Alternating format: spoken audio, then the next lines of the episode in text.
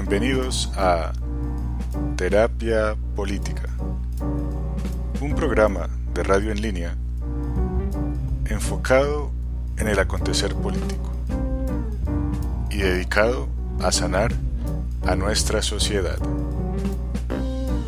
Producido por Nicolás Villamoya. Pesimismo del intelecto. Optimismo la voluntad.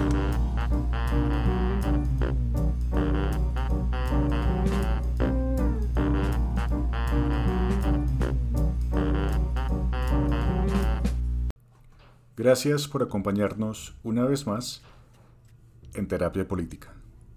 Nicolás Villa con ustedes. ¿Cómo es que los seres humanos llegamos a ser domesticados? ¿Vivir en sociedad quiere decir que estamos domesticados? ¿Por qué de las millones de especies que existen sobre el planeta, algunas son susceptibles de ser domesticadas y otras no? Todas estas preguntas las aborda un libro que se llama Cómo domesticar un zorro y crear un perro en el proceso. El libro toma enseñanzas y describe a profundidad un experimento que aún está en curso y que comenzó en la Unión Soviética a mediados del siglo XX. Es realmente interesante evidenciar todos los aprendizajes que nos ha dejado este experimento. Una vez más, gracias por acompañarnos en este episodio de Terapia Política. Entonces, el libro eh, se remonta eh, al pues, siglo pasado, al siglo XX, pero es muy interesante la, pregunta con la que comienza, ¿no? ¿Por qué, ¿Por qué hay algunos tipos de mamíferos que sí han sido domesticados y otros que no. Eh, no tiene mucho que ver con qué tan mansos o no son los animales, porque por ejemplo las cebras, que son muy cercanas a los caballos, eh, nunca han podido ser domesticadas. Hubo un, intento y, no salió bien, inclusive se pueden cruzar con los caballos en ocasiones, pero, pero no han podido ser domesticadas. Eh, eh, los, los, los, venados, aparte de los renos en el norte del mundo, realmente no hay evidencia de domesticación de esos animales. Y bueno, entonces están los perros, que son los animales digamos, que más tiempo han acompañado a nosotros los seres humanos como animales domésticos. Pues bueno, entonces así comienza el libro. Pero entonces eh, el tema se pone muy interesante porque, eh, digamos que el siglo pasado, un, eh, científico soviético se puso a la tarea de intentar domesticar zorros. No, no, voy a entrar en muchos detalles, pero digamos que lo interesante es que eh, a la vuelta de algunos 5, 10, 20, 25 años, esto es progresivo, eh, unos zorros que habían sido tomados en su estado salvaje, y que pues cualquiera sabe que un zorro en su estado salvaje pues es un animal salvaje, agresivo, eh, distante, muy poco social. a la vuelta de algunos años entonces,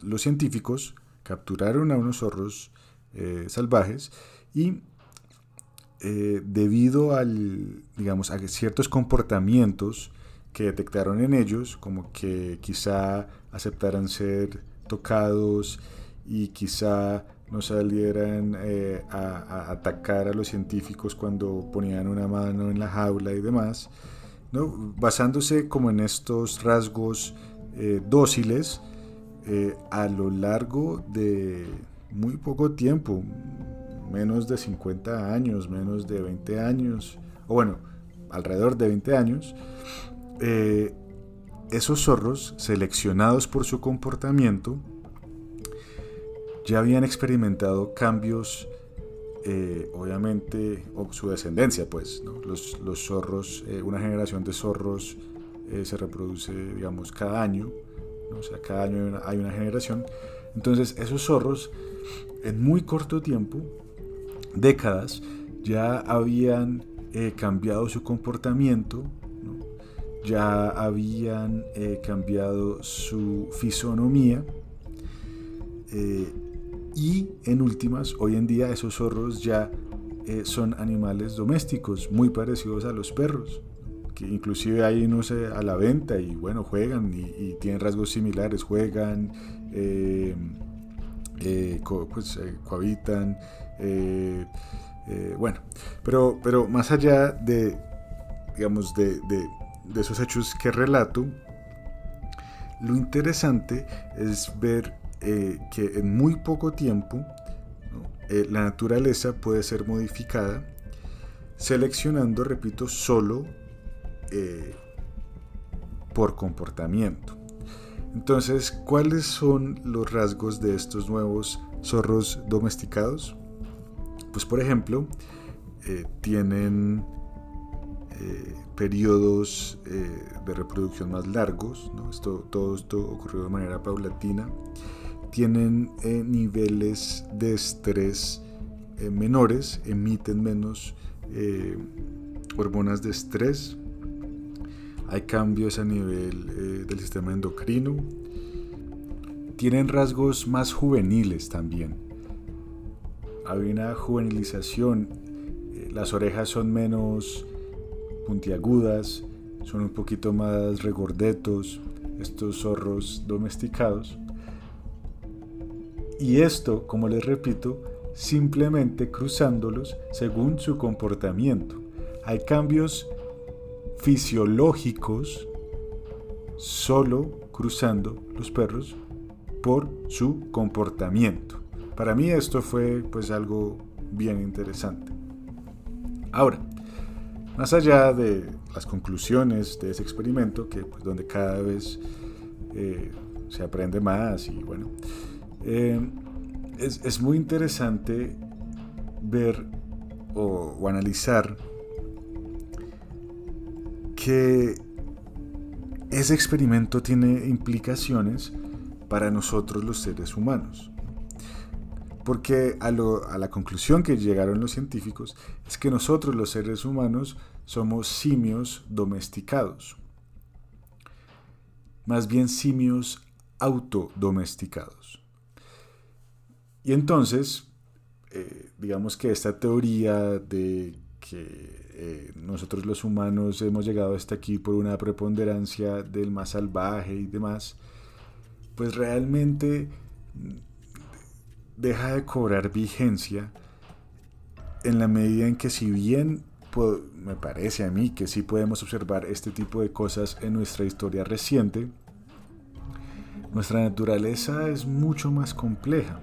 Y durante un, gran, o bueno, durante algún momento de nuestra historia, algún lapso en el tiempo de nuestra historia, tuvimos que haber seleccionado no eh, al más dominante, al más fuerte o al más traicionero, sino eh, al que mejor sabía quizá jugar o cuidar al otro o ser sociable o hasta, qué sé yo, hasta el, hasta el más Peter Pan, hasta el más niño eterno, qué sé yo, porque de otra manera, o más bien, o ya que este tipo de comportamientos es, el que permite la domesticación en algún momento de nuestro tiempo y de nuestra historia como seres humanos tuvo que haber sido así.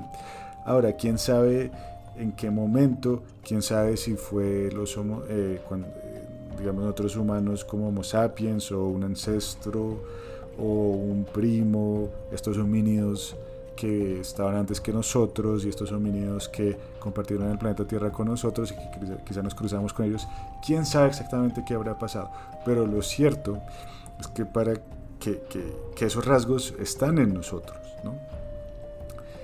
Em, entonces, bueno, pues eso me parece bien, bien interesante.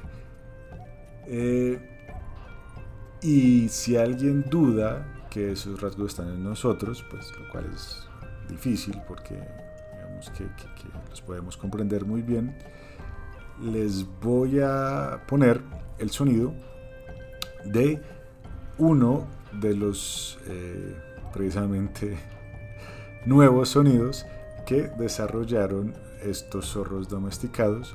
Y ustedes me dirán eh, si no es algo extremadamente diciente de que nosotros los seres humanos eh, también hemos pasado por un proceso de domesticación.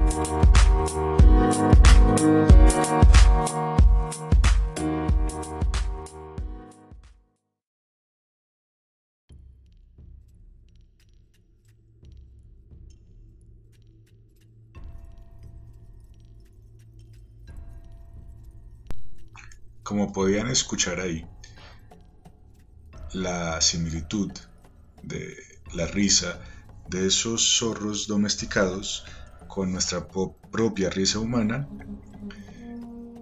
pues es innegable. Entonces, ¿qué tal si esta capacidad de reírnos, ese goce de la risa, viene de un proceso de domesticación autoimpuesto por nuestros antepasados.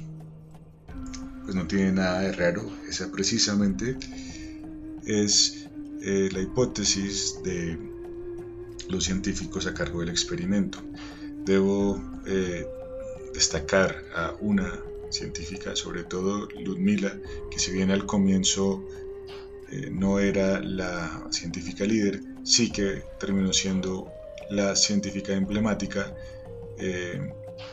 del proyecto. Muy longeva ella también y siempre, de hecho ella es eh, coautora del libro que pues que inspira este episodio.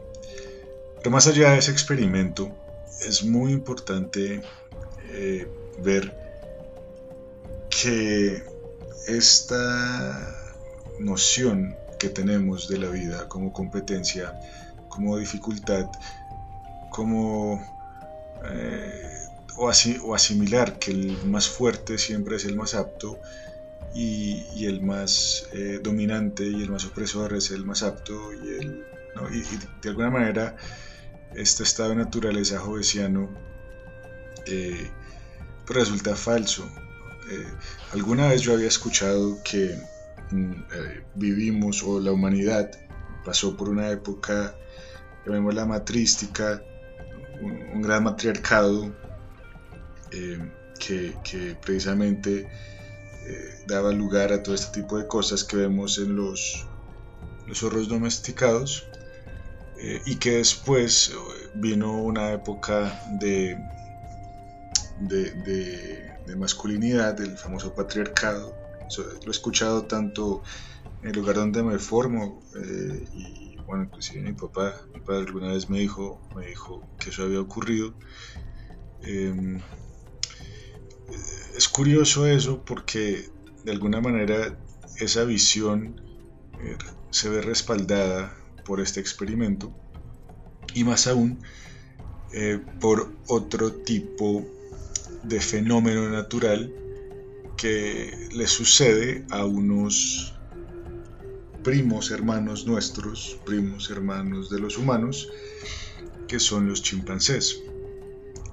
Bueno, eh, en el río Congo, si no estoy mal en la República Democrática del Congo, eh, un, solo, un, no sé cuál es el término exacto, pero creo que es un, bueno, un zoologist, no sé cuál es el término en español japonés, se topó con una especie muy particular de chimpancé estos chimpancés, eh, primero que todo, tienen una jerarquía matriarcal, no hay un alfa macho, o si lo hay, ese alfa macho depende de una hembra, y además siempre, eh, digamos que eh, los machos van a necesitar la aprobación de su madre o de alguna hembra para llevar a cabo decisiones sociales eh, se basa, eh, es un, estos, estos micos basan todo eh, en el sexo, entonces no hay conflictos entre ellos debido a que todos lo resuelven a través de, del sexo y de todo tipo de sexo. hay una gran creatividad, no hay límites de ningún tipo en edad, en orientación, en poses, bueno. De igual manera, eh, no hay conflictividad, como ya bien decía. Eh, digamos que son una suerte, les dicen los, los micos hippies, los chimpancés hippies. Y eh, es muy interesante porque son quizá totalmente distintos en su estructura social a los chimpancés clásicos, ¿no? Eh, eh, estos chimpancés de los que hablo realmente no son chimpancés, son una especie distinta llamada bonobos. Y de hecho, lo que los separa de los chimpancés es simplemente eh, estar a la orilla izquierda del el río Congo. esto es gracioso obviamente porque son pues los, los, micos de izquierda, los chimpancés de izquierda, a la izquierda del río eh, y digamos hasta tal punto que otro científico francés que se topó con ellos eh, habló de los micos a la izquierda del río precisamente porque a la izquierda del río Sena en París eh, se encuentra el barrio bohemio y estos micos parece precisamente ser los bohemios de, de los primates y sobre todo los primates cercanos a nosotros. A la derecha del río Congo están los chimpancés pues que todos conocemos y esos chimpancés sí tienen eh, una estructura pues patriarcal eh, de combate constante. Eh, ah, y, como bien les decía, se me había olvidado, estos bonobos pueden procrear en cualquier momento del año como nosotros los seres humanos y como estos zorros domesticados al parecer el poder reproducirse en cualquier momento es algo eh, que tenemos los mamíferos de este tipo eh, pues como más domesticado y que, ha, y que ha eh, digamos tomado esta postura frente a la existencia. Em, adicionalmente em, estos, estos bonobos tienen la ventaja de que no tienen, a diferencia de los chimpancés, que competir con otros predadores por sus presas, eh, tienen un suministro de comida permanente eh, y además no son presa de ningún animal. Esto también ayuda mucho pues a que se dé este tipo de sociedad, que también es una lección muy importante para nosotros. Obviamente los eh, zorros domesticados pues tienen su comida y garantizada y, su techo y demás. Em, y los seres humanos, quizás si queremos vivir eh, de esta manera agradable, también tendríamos que tener garantizadas estas cosas. Los derechos humanos de alguna manera no son más que esa, el intento de esa garantía y en general la política de izquierda, eh, que va muy en este sentido, ¿no? Es una forma de vivir mucho más adecuada. Entonces, eh, interesante recordar estos casos, interesante eh, traer a colación este experimento eh, para entender un poco más sobre la naturaleza nuestra, ver que no somos este predador horrible que muchas veces nos quieren pintar ciertas ideologías modernas y occidentales, hay que decirlo, y y que es muy valioso para nuestra sociedad precisamente que se garanticen estos derechos para poder entregarnos a una vida eh, mucho más agradable, mucho más, eh, digamos, con, una ausencia de este tipo de preocupaciones tan, tan primitivas en el mal sentido de la palabra, porque también hay un estado primitivo muy agradable en el buen sentido de la palabra. Esto obviamente no pretende satanizar lo salvaje o lo, lo predador, o, porque la lección de esto no es que, si, o sea, si bien hay cambios fisiológicos, eso no quiere decir que los genes que permiten eh, los comportamientos más agresivos o llamémoslo más primitivos o salvajes no estén en nosotros. Simplemente que cierto tipo de ambientes van a hacer que se activen cierto tipo de genes y además eh, va a hacer que los genes o van a hacer estos ambientes que los genes interactúen entre ellos de una manera distinta, de tal manera que tengamos distintos rasgos fisiológicos eh, y, mayor o menor confianza hacia el ambiente y demás. Entonces, eh, con esas ideas, con estas nuevas quizás percepciones de lo que puede ser la naturaleza, la vida, la sociedad y nosotros mismos, mm, me despido hasta un próximo episodio. Muchas gracias por su sintonía y hasta la próxima.